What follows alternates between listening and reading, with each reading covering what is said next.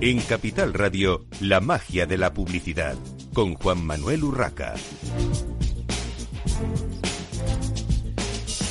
Bienvenidos un viernes más a la magia de la publicidad en Capital Radio. Les habla Juan Manuel Urraca.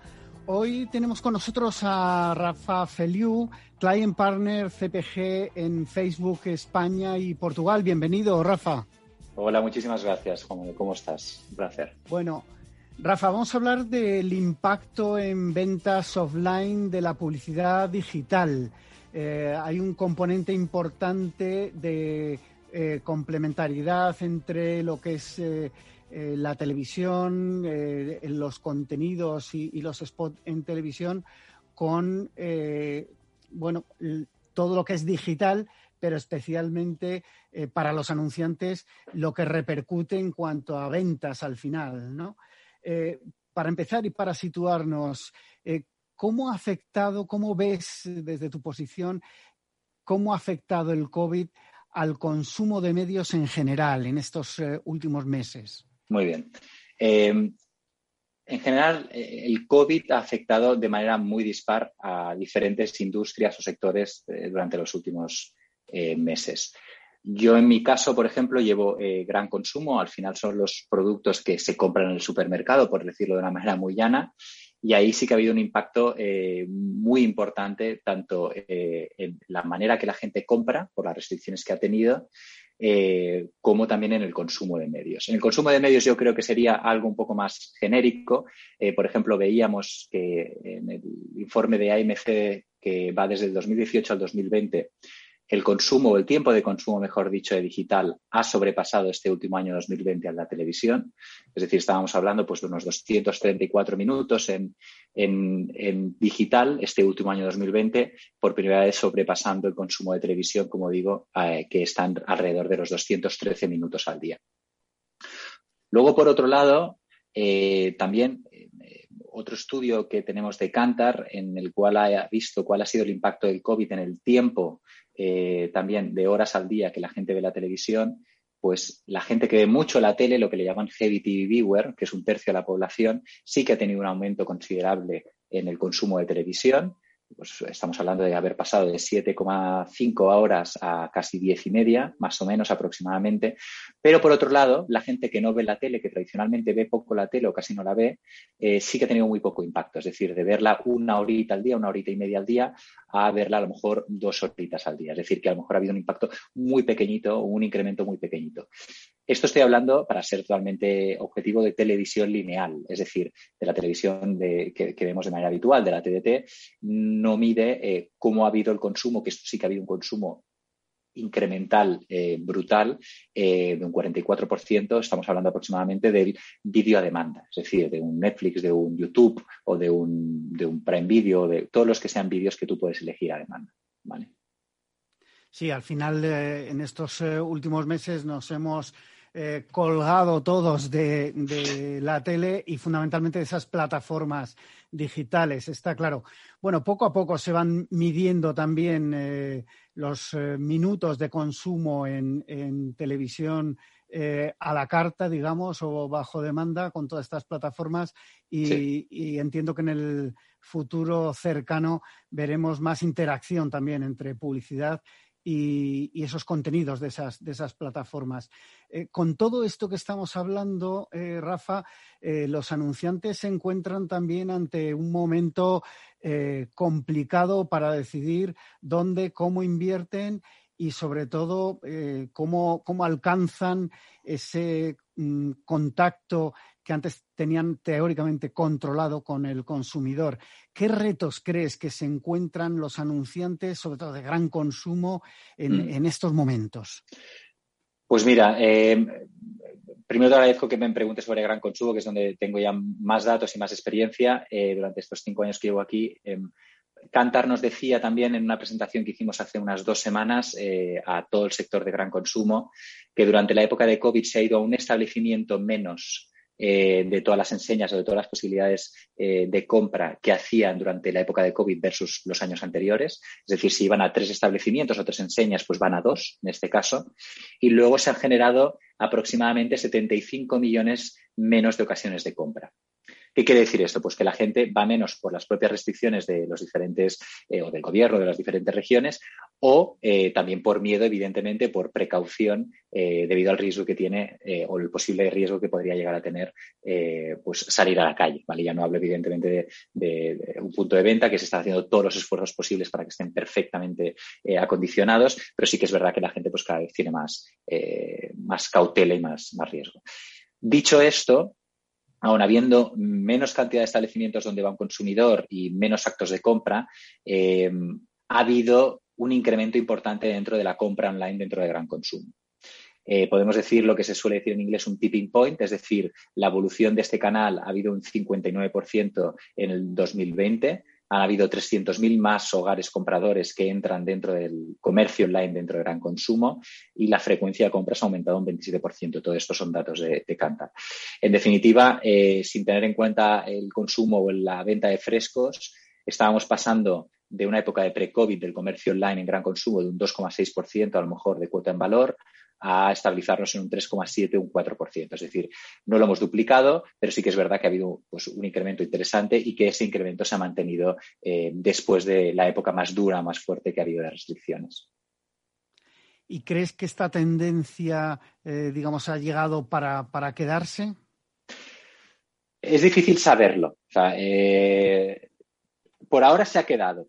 y yo creo que cada vez hay más jugadores en el mercado que ofrecen cada vez mejor servicio eh, para poder eh, realizar una compra completa online y poderla tener en casa. También es verdad eh, que la gente cada vez está trabajando más en casa y esto ha ayudado.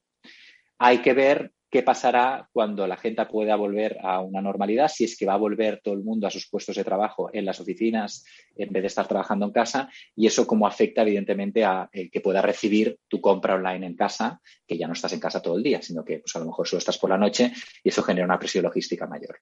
Es un misterio. Eh, la verdad es que no sé si vamos a tener el mismo nivel que los países nórdicos, eh, que también han explotado y han mantenido pues, unos niveles y los están manteniendo muchísimos mayores que nosotros. Bueno, en cualquier caso, en España yo creo que lo que hemos asistido es a, ese despertar eh, total. del uso del, comercio electrónico y de, la compra online en general de cualquier tipo de producto, no solo, eh, digamos, los de primera necesidad. Eh, todos recordamos el momento de, necesitar comprar ¿no? alimentos, pero yo creo que, de todo un poco.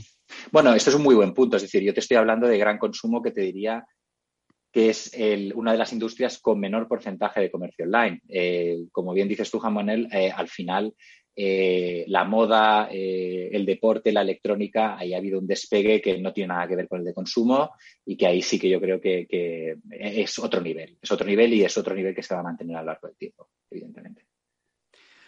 Bueno, y en cuanto a vuestros productos para eh, digamos, eh, atender todas estas nuevas necesidades de, los anunciantes. ¿Qué, es lo nuevo que habéis lanzado en los últimos meses o que estáis introduciendo ahora como herramientas en el mercado?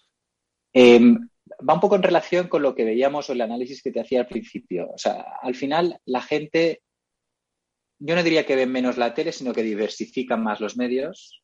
Eso es una realidad.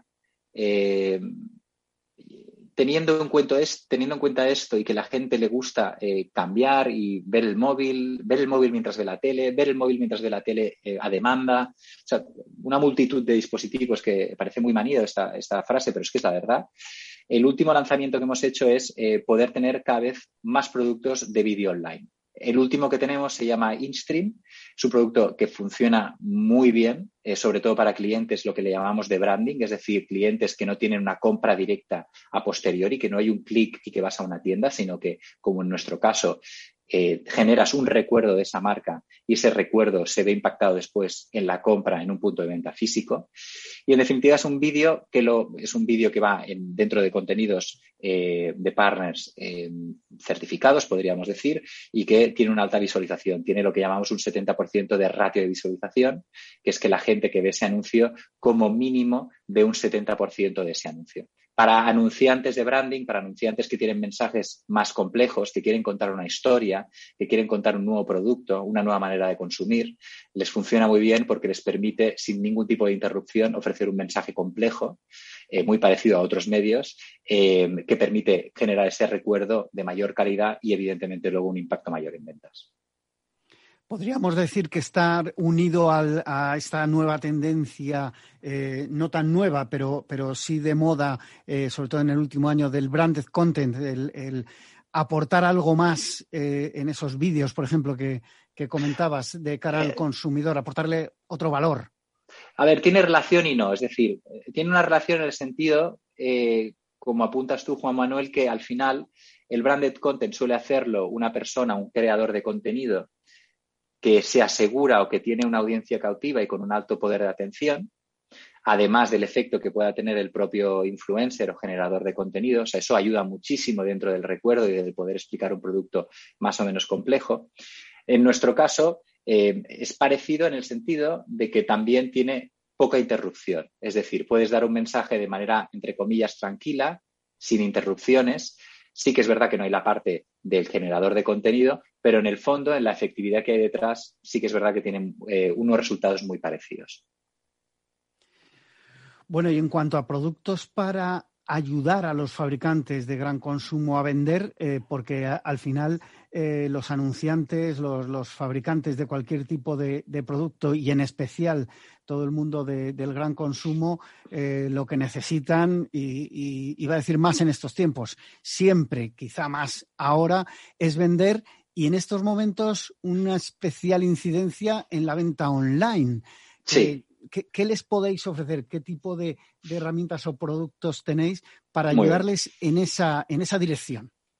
Pues sin entrar en acrónimos ni tipos de producto, al final eh, nosotros podemos ayudar, y más ahora durante esta época del COVID se han acelerado el desarrollo de ciertos productos, en todo el funnel de compra. Funnel quiere decir en el embudo de compra. Es decir, desde la parte inicial de conocimiento de una marca o de un producto en concreto, a un punto intermedio de ese embudo de compra, que es la consideración de, ese producto eh, cuando lo tengan que ir a comprar, hasta el comercio online, que aunque tenga un tamaño eh, relativamente pequeño aquí en España, tenemos productos que lo que hacen es enlazar de manera directa el distribuidor, el, punto de venta, que como puede ser pues, un Carrefour, un, Vía o cualquier otro distribuidor, directamente con los fabricantes. Hay una serie de productos que permiten en mayor o menor medida ese enlace directo entre el fabricante y el distribuidor.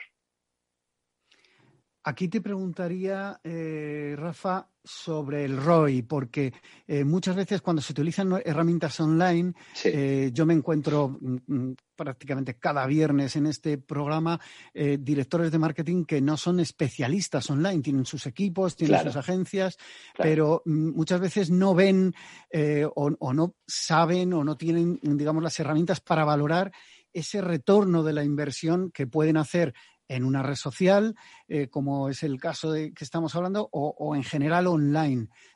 ¿Cómo, ayudáis a, ese anunciante? Pues eh, esta ha sido nuestra obsesión durante los últimos cinco años. O sea, yo, mi carrera profesional ha pasado por gran consumo, o sea que entiendo muy bien cuál es la inquietud que pueda llegar a tener un director de marketing de una empresa de consumo. Y el principal problema que tiene el mundo digital, aunque se mida todo y siempre se dice que se mide todo, es la imposibilidad de medir de una manera más o menos directa qué impacto tiene la inversión digital en las ventas reales. Esto es debido a que como no tienen una tienda propia, en el 99% de los casos, como puede llegar a pasar con una tienda de moda o una tienda de electrónica, el medirlo es en diferido. Es decir, tú haces una publicidad en el medio digital y luego tienes que ver cómo ha habido un impacto en la distribución, es decir, en los puntos de venta que están vendiendo tu producto. Para ello, nosotros tenemos, entre otros estudios, uno con un partnership eh, muy, muy, no diría exclusivo, pero sí que muy cerrado eh, con Cantar Media y con Cantar Household Panel, el cual permite poder saber cuál es el incremento de ventas que ha habido en vuestros productos, en los productos, gracias a la publicidad en Facebook y en otros medios, y sobre todo ver qué retorno a la inversión ha habido sobre esa campaña.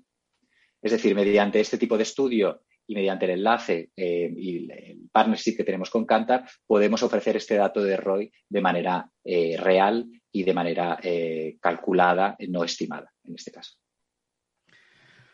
Muy bien, pues Rafa Feliu, Client Partner CPG en Facebook, España y Portugal. Muchísimas gracias por participar en esta mañana de viernes en la magia de la publicidad en Capital Radio. Nosotros continuamos con eh, otra entrevista. Eh, en este caso tenemos eh, con nosotros a Alfonso Calatrava, Marketing Science Lead en Facebook, España y Portugal. Bienvenido, Alfonso. Muchas gracias, Juan Manuel. Gracias por invitarme a hablar de, un tema que yo creo que nos apasiona a los dos, como es la publicidad y la medición del efecto de la publicidad.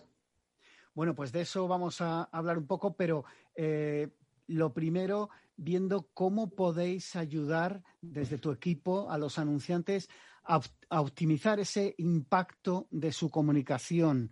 Eh, porque al final eh, muchas veces las redes sociales eh, nos llevan a pensar que hay, que hay tanto, tantas ahora y, tanto contenido que, como estábamos en el final de la entrevista hablando con, con Rafa, a veces parece difícil medirlo. ¿Cómo podéis ayudar a los anunciantes. Sí, e, es, eh, yo creo que un poco en línea con lo que comentaba eh, Rafa, eh, siempre tiene un, punto de complejidad. Yo, empezaría destacando dos grandes cambios que yo he observado en, bueno, hablar de los últimos años, con la rapidez como evoluciona todo, puede ser hasta excesivo, pero en los últimos tiempos lo que estoy viendo es que en lo que tiene que ver con la publicidad digital, incluyendo Facebook, hemos pasado de un, de un, momento en el que el objetivo de la medición era tratar de, confirmar o, poder, o poder asegurar que estas plataformas funcionan para generar ventas adicionales, a un punto donde ya no hay dudas sobre esto, el, efecto de estas plataformas está, está más que demostrado. Y el objetivo del anunciante está en optimizar, en poder sacar el mayor partido a la oportunidad que son conscientes que tienen de comunicación en estas plataformas. Entonces, este sería para mí un primer cambio.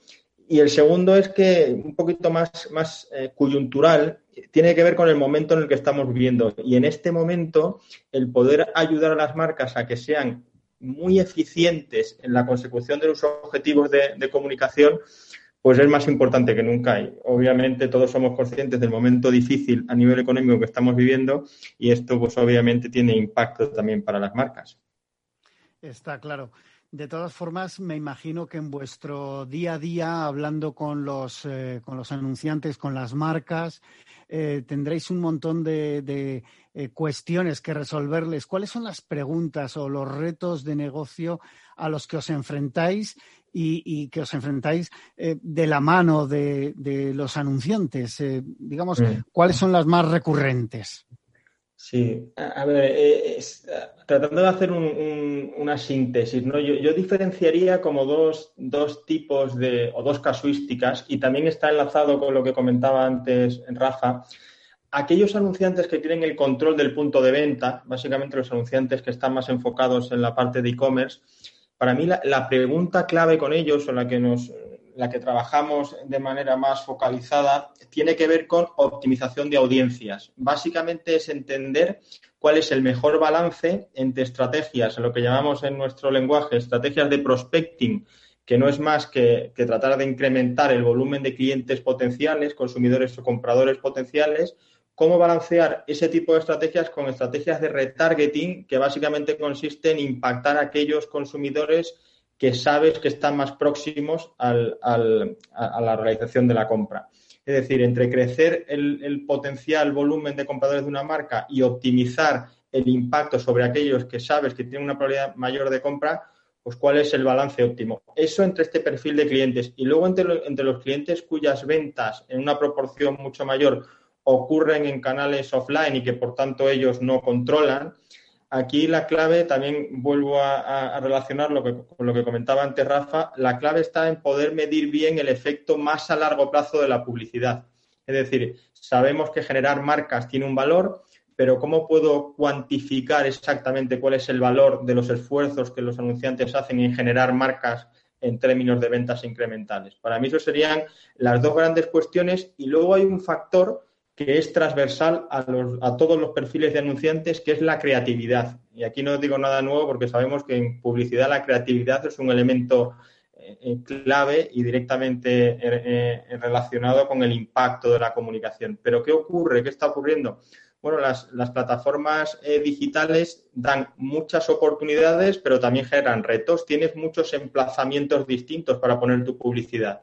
Si lo llevamos a Facebook, es entender cuál es la creatividad óptima si yo quiero comunicar en Instagram versus Facebook. Si lo hago en Facebook, en el feed, es decir, en el, en, el, espacio que, todos vemos en la plataforma cuando accedemos, o si lo quiero hacer en, un formato stories. Todo este tipo de, de, oportunidades generan preguntas que tienen que ver con, oye, ¿cuál es la mejor estrategia creativa para sacarle el mayor partido a la plataforma? Alfonso, ahora seguimos con el tema de, creatividad. Una pregunta muy rápida porque nos queda un minuto antes de la pausa, de una pequeña pausa para la publicidad. Eh, por tu experiencia, eh, ¿los anunciantes se acercan a vosotros eh, para, utilizar la plataforma para sus campañas más directamente o casi siempre a través de la agencia especializada o la agencia de medios? Bueno, yo creo que tenemos todo tipo de casuísticas. Claramente las agencias tienen, tienen, tienen lógicamente mucha presencia.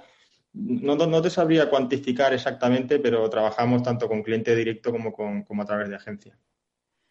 O sea que ellos, bueno, al final hay, hay las dos opciones para, para llegar a, utilizar vuestros recursos.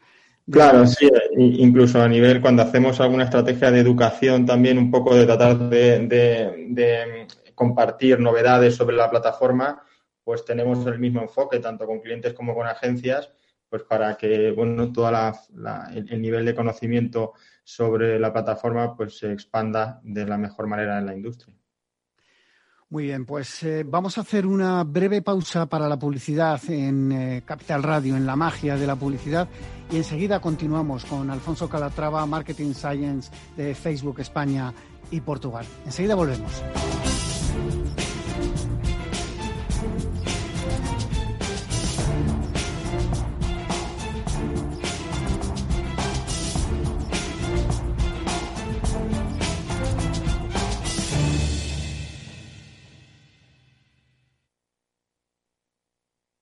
Esto te estás perdiendo si no escuchas a Luis Vicente Muñoz en Capital, La Bolsa y la Vida.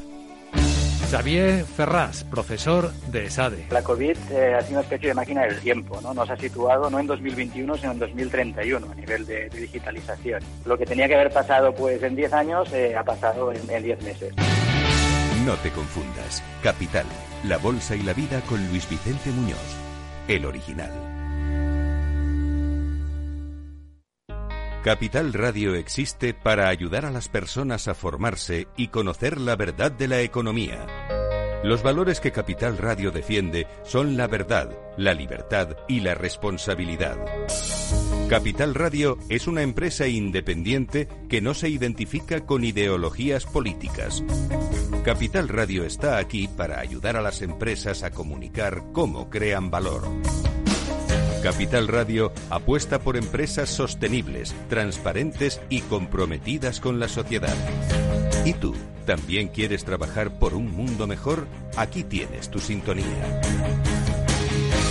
Capital Radio, con la gente que aporta y no se aparta.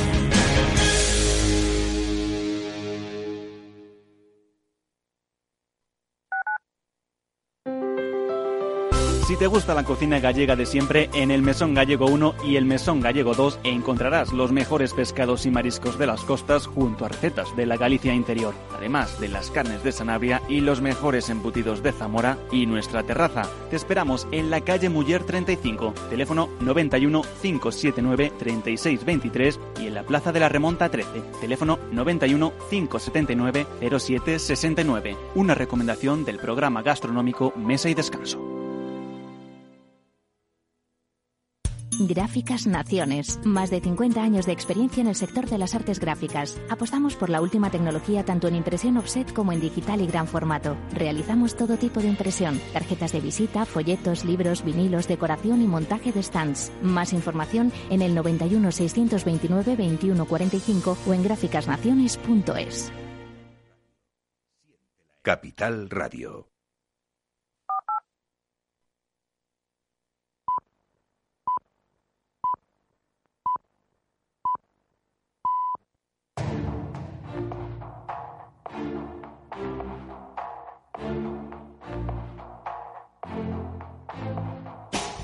En Capital Radio, la magia de la publicidad, con Juan Manuel Urraca. Continuamos en esta mañana de viernes en la magia de la publicidad en Capital Radio, hablando con Alfonso Calatrava, Marketing Science Lead en Facebook España y Portugal. Alfonso, estábamos comentando, eh, bueno, pues vuestras principales herramientas para, para evaluar los impactos de, de las campañas y habíamos, eh, habías introducido el tema de la creatividad, en concreto respecto a la optimización de, creatividad. Eh, ¿Cuáles son los principales eh, aprendizajes que se pueden extraer del caso práctico, del caso desarrollado con Heineken para una de sus marcas, en concreto Desperados? Sí, a, ver, ese es, un caso, es uno de los más recientes que hemos compartido y, es un caso que me gusta, me gusta mucho. Creo que resume muy bien o condensa muy bien cuáles son las principales eh, oportunidades que un anunciante tiene en Facebook en términos de creatividad. Y es que cuento un poquito del contexto. Eh, básicamente, en este caso, Desperados, la marca, eh, quería lanzar una campaña nacional pero eran muy conscientes de la diversidad cultural que tenemos en nuestro país. Y bueno, la idea era utilizar Facebook para poder combinar dos conceptos que a veces suenan un poco eh, difícilmente compatibles, pero que realmente lo son, como es la, la, escala del mensaje, es decir, conseguir hacer comunicación masiva con personalización del mensaje. Entonces, bueno, básicamente os cuento en qué consistía la estrategia creativa, que era muy, muy sencilla, muy simple, y muy relevante. Lo que hicieron fue aprovechar el momento COVID y las restricciones a la hora de viajar que todos estamos sufriendo para hacer una campaña donde básicamente posicionaban eh, España como un destino turístico muy, muy, muy potente, con mucho atractivo, tratando de decir, oye, ¿qué necesidad tenemos de viajar si en España tenemos muchas cosas bonitas? ¿no? Este era el concepto y este concepto era, era, transversal a toda la campaña. Y luego lo que hicieron fue adaptarla regionalmente para conseguir mayor afinidad, mayor nivel de relevancia del mensaje. Os pongo algunos, algunos ejemplos. Es difícil hacerlo en formato radio, pero a veces soy capaz de trasladar un poco el sentido de la campaña. Eh, eran mensajes tipo, eh, eh, utilizaban una imagen de, California, por ejemplo, y el mensaje era California, y luego se pasaban a una, a, una, a, una, imagen de una playa del País Vasco, y decían, ¿para qué California si en Donostia tenemos playas más bonitas? O Hawái, ¿por qué Hawái cuando en Galicia tengo parajes mucho más atractivos? Este era un poco el juego que, que hacía. Y en Facebook, como lo trasladaron a la plataforma, fue combinando esa personalización del mensaje con una planificación de cobertura a escala. Es decir, la campaña era eh, nacional, pero en cada una de las regiones utilizaban el formato creativo que mejor se adaptaba a las especificidades regionales. Como veis, es un, ejercicio bastante sencillo, es aprovechar las oportunidades que nos dan las plataformas digitales para personalización del mensaje y bueno, se ha convertido en un caso de éxito porque cuando se midió el efecto de esta, de esta acción, bueno, los resultados fueron espectaculares y se midieron en dos, en dos eh, eh, dimensiones distintas. Una y la más importante en ventas. Conseguimos vender más gracias a esta campaña.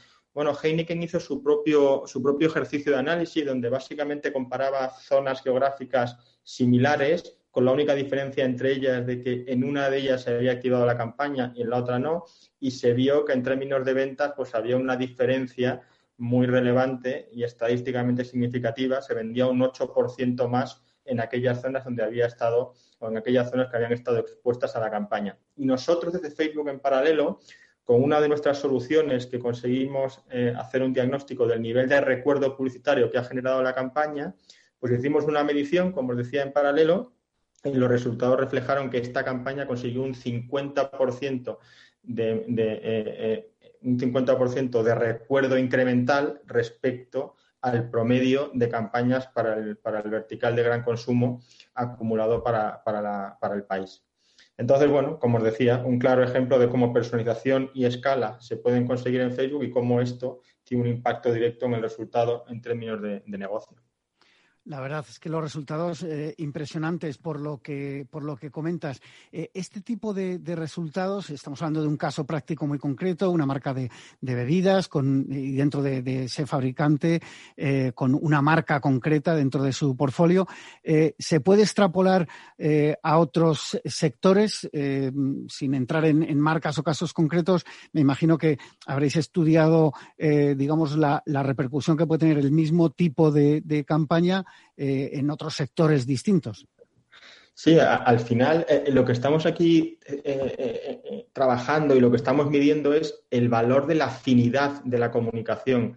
Y el objetivo de generar afinidad con la comunicación no es algo nuevo, es algo que viene desde los inicios del, marketing y la comunicación. Lo que sí es nuevo son las oportunidades que nos dan las plataformas digitales para construir esto de la mejor manera y conseguir un retorno muy eficiente básicamente porque no necesitas hacer una campaña casi eh, eh, específica para cada zona, sino que puedes adaptar la creatividad y luego hacer la planificación compatible con esa estrategia creativa más segmentada. Con todas las opciones eh, de planificación que ofrecen las grandes plataformas digitales hoy en día, ¿podemos identificar algunas mejores prácticas eh, que ofrezcan una cierta garantía de éxito a la hora de plantear una, campaña? Porque también, enlazando con lo que comentábamos eh, hace un rato, eh, los directores de marketing, los responsables de, marketing de los anunciantes, no siempre están, digamos, a la última mm, eh, en cuanto a tecnología, en cuanto a, bueno, pues esas buenas y mejores prácticas para obtener los mejores resultados para sus marcas. Sí, esta es como la pregunta del, millón que casi siempre nos hacen cuando, cuando participamos en, eventos, un poco, oye, ¿cuál es la fórmula mágica del éxito? No, hay realmente una fórmula mágica, pero sí que, que, hay, en concreto yo destacaría dos puntos que creo que son fáciles de, trasladar incluso para perfiles que no, sean no estén totalmente especializados en lo que es la comunicación digital.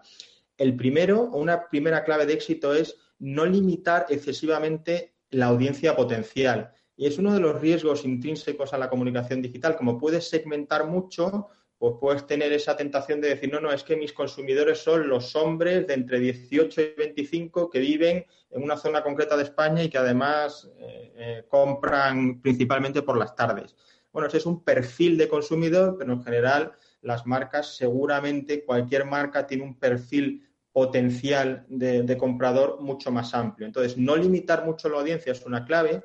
Y la segunda es optimizar o utilizar todos los espacios que tienes para, comunicar en plataformas. En este caso hablo, hablo de Facebook. Y yo creo que haciendo un poco la, vinculación o la asociación, mejor dicho, con la televisión, es como imagínate que en televisión solo, solo te anunciaras en un canal.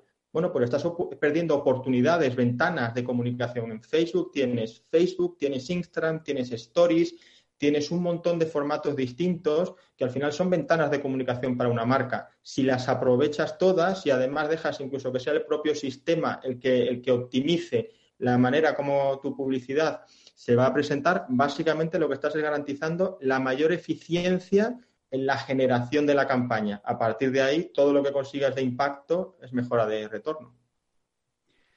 Bueno, y esto te tengo que preguntar también, eh, como antes, eh, si es eh, extrapolable a, todo tipo de sectores y a todo tipo de campañas, porque evidentemente no es lo mismo una campaña que busque hacer branding mm, puro y duro, o más duro todavía, hacer ventas, ¿no? transformar esa campaña en una venta concreta. Sí, a, ver, eh, como decía un poco al principio, ¿no? Ahí, los objetivos de medición siempre tienen que estar muy, muy, muy vinculados a los objetivos concretos de la campaña. Cuando estás haciendo una campaña de, performance, de, respuesta directa, pues tienes más facilidad para medir cómo eso impacta directamente en las ventas, porque las ventas ocurren, si no inmediatamente, muy cerca, en un periodo de tiempo muy cercano al momento de exposición a la publicidad.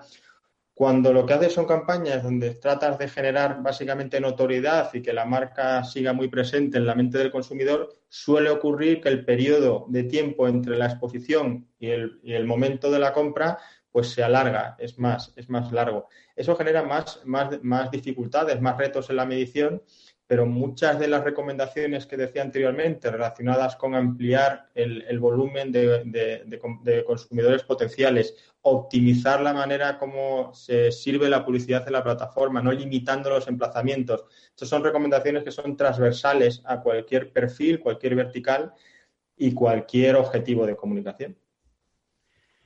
¿Hasta qué punto, eh, Alfonso, eh, la reducción de puntos de contacto con el consumidor sobre todo en exterior y en, bueno, al final en los propios puntos de venta, eh, ha podido afectar a los anunciantes de gran consumo y, cómo eh, puede eh, ayudar una plataforma como es una red social para cubrir, digamos, estas lagunas de alguna manera. Sí, yo, Pienso que al final, y vamos, no, es que yo piense, es que lo vemos cuando analizamos la manera como los, anunciantes planifican la publicidad. Al final eh, hay una evidente sinergia entre medios. No, no, tendría sentido ni sería seguramente razonable que yo dijera, no, Facebook puede cubrir esos gaps que, puede, que, están, o, esas ventanas de, de, exposición que se cubren con otros medios. Realmente no es así, cada uno, cada medio tiene una, una función y cumple una, ofrece un valor a las marcas. Lo que sí que creo es que la digitalización o las plataformas digitales lo que ofrecen son una oportunidad muy potente de segmentación y de optimización del coste de las campañas. Básicamente porque puedes, puedes identificar muy bien a quién quieres dirigir la comunicación, en qué momento lo quieres hacer y con qué mensaje. Y al final, el a quién, el cómo y cuándo pues obviamente son tres factores esenciales para conseguir que, una, que una, campaña pues genere, genere el efecto eh, deseado en compra. Hablando un poco de los contenidos, eh, precisamente de eh, lo que se utiliza de contenidos en las redes sociales, hay un elemento que ya lleva mucho tiempo cogiendo mucho peso, que es el vídeo para vosotros, eh, que seguro que lo habéis medido, ¿qué peso tiene el vídeo en los contenidos, en las redes? Eh, sobre todo para apoyar las estrategias de, branding de las empresas, eh, porque muchas veces, bueno, tenemos muchos puntos de contacto con, las marcas, pero el branding parece que la televisión era el medio rey siempre y cada vez más estamos viendo otro tipo de, soportes, como pueden ser las redes. El, mundo digital eh, facilita esa comunicación visual. Eh, el vídeo parece que está cogiendo cada vez más peso. ¿Qué, nos puedes decir al respecto, Alfonso? Sí, nosotros lo que vemos con los estudios que desarrollamos es que eh, efectivamente las campañas de vídeo en, general y, en promedio generan un efecto mejor, un impacto mayor que la comunicación que se basa simplemente en contenidos de imagen. Esto lo, he, explicado en base a los resultados que vimos de los estudios, pero no es más que confirmar algo que es de sentido común. Una marca pues tendrá más oportunidades de comunicar, de trasladar mensaje, si en lugar de simplemente una imagen, pues puede construir una historia, aunque sea muy breve, a través de un contenido audiovisual. Obviamente tienes más capacidad, más oportunidad de comunicar mensaje. Dicho esto, lo que también vemos en, los estudios que hacemos es que la optimización de la creatividad al, entorno de consumo, a la plataforma de consumo, es muy importante y de hecho es más importante que, que el hecho de utilizar un formato de vídeo e imagen. O dicho de otra manera para que se me entienda mejor es, preferible utilizar una imagen sencilla, simple, con un mensaje de marca muy, muy, muy claro, con una propuesta de valor que se entienda rápidamente, en un contexto como es el consumo de Facebook, que ocurre en un 90% en, en dispositivo móvil, es mucho mejor hacerlo eso así que si lo que tú vas a utilizar es un vídeo, que es exactamente el mismo vídeo que, que, estás utilizando para tu campaña de televisión lineal, y lo vas, y, lo vas a trasladar al móvil donde la gente lo va a consumir en un, contexto que no tiene nada que ver con el consumo de televisión, con el contexto de consumo de televisión. Por lo tanto, primero y principal es la adaptación. Y en adaptación tenemos algunas recomendaciones, no me voy a extender mucho, pero, pero factores como que haya siempre presencia de marca, que el vídeo esté muy enfocado en el mensaje principal que, transmite la comunicación o la campaña, que, haya, que haya ritmo, es decir, el, consumo en móvil demanda ritmo, rapidez en la, en la, ejecución. Ese tipo de elementos son más importantes que la elección entre imagen o vídeo. Una vez que los tienes bien desarrollados, ahí sí, si puedes, si, si puedes elegir, utiliza imagen, perdón, utiliza vídeo para poder eh, eh, eh, aprovechar todas las oportunidades que el consumo audiovisual le ofrece a una marca. Pues eh, muchas gracias, Alfonso. Continuamos eh, contigo, pero damos la bienvenida a Laura Latorre, Media Director en L'Oréal España. Bienvenida, Laura. Hola. Bienvenida a este programa de la magia de la publicidad en Capital Radio, Laura. Eh, Laura Latorre, Media Director en L'Oréal España. Laura, estábamos hablando sobre redes sociales, sobre marketing y publicidad, por supuesto, y me gustaría preguntarte, para una marca como la vuestra, qué, ha significado eh, este último año, cómo ha cambiado la forma de comunicar al consumidor, e, esos puntos de conexión que de repente, pues eh, los puntos de contacto, como es el, propio punto de venta exterior, todo esto eh, se ha borrado del mapa rápidamente. ¿Qué ha representado para vosotros? Bueno, dentro de L'Oreal eh, contamos con productos que se venden en diferentes eh, sectores de distribución. Entonces, evidentemente, los productos de lujo y los productos de, aplicación en, peluquerías pues han tenido un impacto muy fuerte con, muchas tiendas cerradas. Y hay otros, los que se venden más en supermercados o en farmacias, donde han tenido bueno, pues una continuidad más eh, similar a de años anteriores con lo cual el impacto ha sido, bueno, pues muy diferente. ¿Y mm, nos puedes decir si estabais preparados como, marca, como empresa, eh, para afrontar este, este reto digital, el, tener que eh, mm, ponerse eh, manos a la obra y estar en contacto con el consumidor, con vuestros clientes, en formato casi 100% digital? Sí, bueno, pues a ver, preparados a, que hubiera tiendas cerradas y restricciones, pues evidentemente nunca se está preparado para eso. Pero si la pregunta es más si L'Oreal como compañía estaba preparada para un mundo mucho más digital, la verdad es que eh, sí que creo que, en L'Oreal ya se había recorrido un gran trecho desde antes en nuestro caso, el, nuestro CEO hace ya más de 10 años que apostó por la digitalización con una visión muy clara de que la digitalización cambiaría completamente a nuestros consumidores, a nuestro negocio y a nuestras actividades marketing y que la forma en la que los consumidores se relacionan con las marcas eh, ya iba a ser y es eh, diferente cada día. En este sentido, eh, pues en L'Oreal ya desde hace siete años eh, ha habido todo un equipo eh, liderado por la CEO de la compañía que como directora, digamos, de orquesta de la transformación, eh, pues se han ido desarrollando ya desde hace tiempo una serie de, palancas de negocio para, para digitalizarnos al 100%. Y dentro de esa digitalización del negocio, entiendo que una pieza fundamental es el e-commerce. Eh, ¿Crees que el e-commerce y el social e-commerce han llegado para quedarse? Eh, bueno, pues incuestionablemente el e-commerce sí eh, y, incuestionablemente el social e-commerce tiene un gran potencial por delante. Dicho esto, yo creo que la palabra quedarse es un poco como demasiado amplia porque al final vivimos en un, en un mundo de constante cambio eh, donde pretender que algo sea como estable ya es, ya es muy difícil. Eh, entonces, yo más que diría que quedarse es eso, que, está ahí, que tiene un enorme potencial y que, y que ofrece una serie de oportunidades que evidentemente tenemos que capitalizar. Hablando, Laura, de, todas estas, eh, digamos, eh, formas de, acercarse al, consumidor, ¿cómo crees que se balancearán eh, las compras online en las webs tradicionales de los fabricantes, las de los retailers, los marketplaces, algunos ampliamente desarrollados en estos últimos meses, las propias redes sociales? ¿Cómo crees que quedará el, panorama?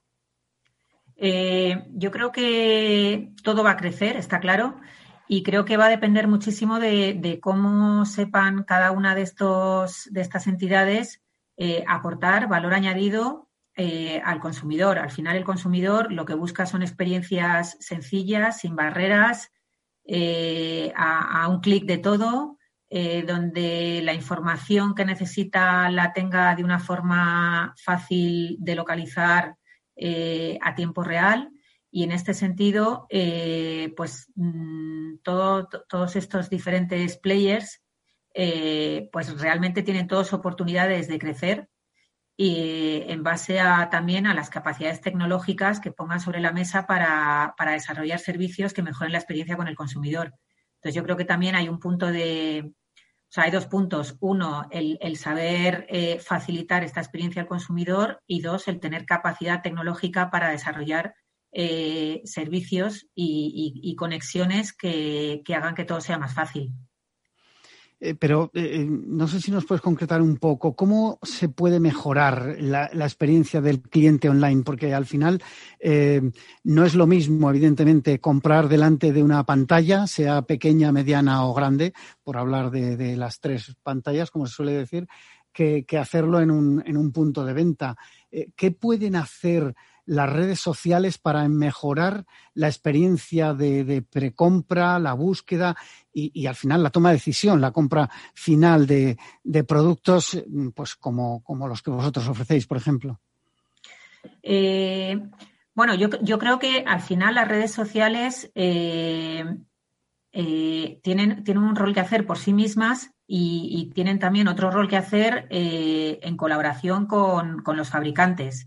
Eh, en este sentido, por ejemplo, eh, pues, pues en el caso concreto de, Facebook, eh, todo el proyecto de Collaborative Ads, que es el proyecto en el que al final los anunciantes que vendemos en las webs de, de, nuestros retailers y que no tenemos webs de e-commerce propias, pues a través de estos proyectos colaborativos eh, los anunciantes podemos dar a conocer nuestros productos, nuestras novedades, nuestros pilares y que el, eh, que está en, las redes sociales y que se interese por nuestros productos a, un clic pueda irse al, al e-retailer y comprar directamente. Eso claramente es un servicio de valor añadido para el consumidor porque facilita su experiencia y es un servicio de valor añadido para el anunciante porque nos permite conectarnos sin barreras, digamos, con nuestros retailers, que son nuestros partners, y, por supuesto que para los retailers eh, es un valor añadido porque al final trabajan en colaboración con nosotros y somos nosotros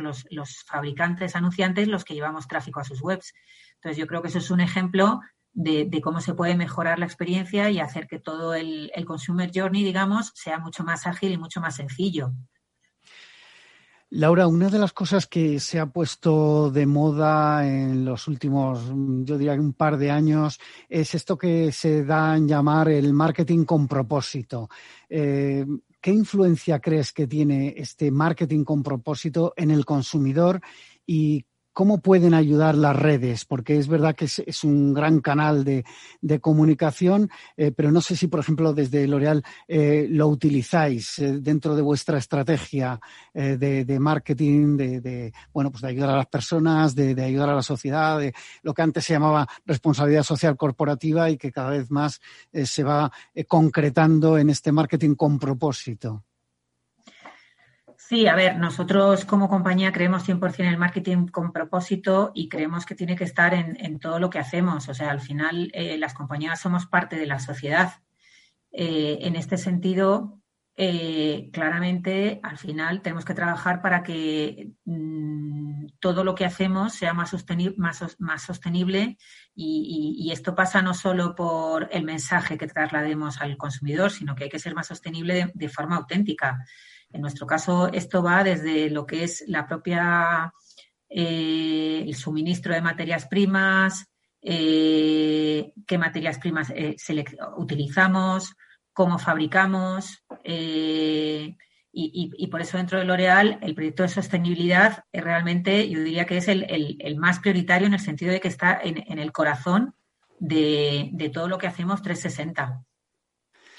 Pues sí. se nos acaba el tiempo, Laura. Algo muy rápido. No sé si querías completar.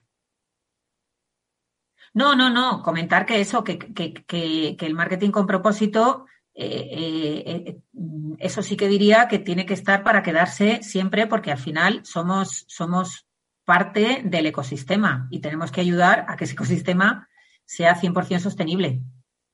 Pues muchas gracias, Laura La Torre Media, director de L'Oreal España. Y nos queda un minuto, Alfonso, Alfonso Calatrava, Marketing Science Lead de Facebook. ¿Qué conclusiones eh, finales nos puedes eh, eh, comentar? Sí, nada, muy rápido. Yo me quedo con, una cosa que ha dicho Laura, que creo que es, muy importante. Decía, lo que, lo que ha hecho el contexto de COVID es acelerar un cambio que ya se estaba dando, que es la, llegada del e-commerce. Y además ha añadido un tema importante, que es que si queremos que este cambio no sea algo coyuntural, sino que realmente permanezca en el tiempo, hay, dos hay un tema fundamental, que es que tenemos que facilitar el proceso de compra, eso que llamaba ella a un clic. Y aquí hay dos elementos, que es la tecnología y esa colaboración entre plataformas digitales y fabricantes, que son la clave del éxito. Y esa sería mi conclusión. Muchísimas gracias. Pues eh, muchísimas gracias. Despido ya a Laura Latorre, media director de L'Oreal España, eh, Rafael Feliu, eh, client partner de CPG de Facebook y Alfonso Calatrava, Marketing Science Lead en Facebook España. a todos ustedes les espero el próximo viernes en La Magia de la Publicidad en Capital Radio. Se despide Juan Manuel Urraca.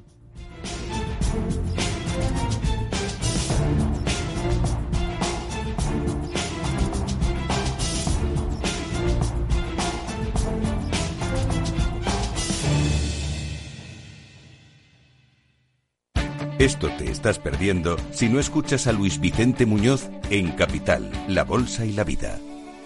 Juan Carlos Ureta, presidente de Renta 4 Banco. Un determinado foro de inversión de varios millones de personas está moviendo valores y no lo está haciendo en base a fundamentales, lo está haciendo en base a tweets, en base a, indicaciones de compra masivas, muy, con mucho alejamiento de los fundamentales no se sabe muy bien al final quién mueve los hilos de todo esto. Yo, ese, ese discurso de algo así como el pueblo contra Wall Street o, los, los, minoristas contra los poderosos, eh, no, no me lo creo y no me lo creo porque no es verdad. No te confundas. Capital, la bolsa y la vida con Luis Vicente Muñoz, el original. Inversión Inmobiliaria acompaña al mercado inmobiliario en este nuevo ciclo. Todos los jueves de 10.30 a 13 horas, el inversor encontrará las claves para realizar su mejor inversión. La mañana de los jueves en Capital Radio tomamos el pulso al sector inmobiliario. Noticias, análisis de mercado y debates donde los protagonistas del sector podrán contar en primera persona los retos a los que se enfrenta el ladrillo. Inversión Inmobiliaria pone la voz al sector inmobiliario. Aquí en Capital Radio. Capital Radio Madrid 105.7 Disfruta de la mejor cocina gallega en Montes de Galicia. Todo un clásico moderno en el barrio de Salamanca. Disfruta de la variada dieta atlántica, de las mejores carnes y pescados tratados con respeto y transparencia y regados con una de las mejores bodegas de la zona. En grupo, en familia o en pareja, Montes de Galicia te ofrece el espacio perfecto en cada ocasión. Todos los lunes a las 12, en directo en Capital Radio, la actualidad de personas y empresas en el Foro de los Recursos Humanos, primer espacio en la radio y en Internet dedicado a la gestión de personas y directivos en nuestro país. Pero más que nunca nos toca hablar de aspectos humanos. Voces acreditadas, profesionales del sector, empresas destacadas, empleados, líderes, todo sobre los recursos humanos. Un año más estamos con todos ustedes eh, en este espacio único en la radio y en nuestros contenidos dedicados a la diversidad. En la radio siempre en directo desde hace 18 años, Antena de Oro 2020, el Foro de los Recursos Humanos, los lunes a las 12, con Francisco García Cabello. Esto te estás perdiendo si no escuchas a Luis Vicente Muñoz en Capital, La Bolsa y la Vida. Luis de Guindos, vicepresidente del Banco Central Europeo. La economía española eh, sorprende, sorprende siempre para, para, para bien en los momentos más, más difíciles. Este, es un momento de una extrema complejidad. Eh, yo creo que les diría es, eh, tenemos una economía que es competitiva gracias a las reformas que se hicieron en su momento. Yo estoy convencido que la economía española pues eh, se votará y volverá a generar empleo con intensidad y volveremos a crecer por encima de la media.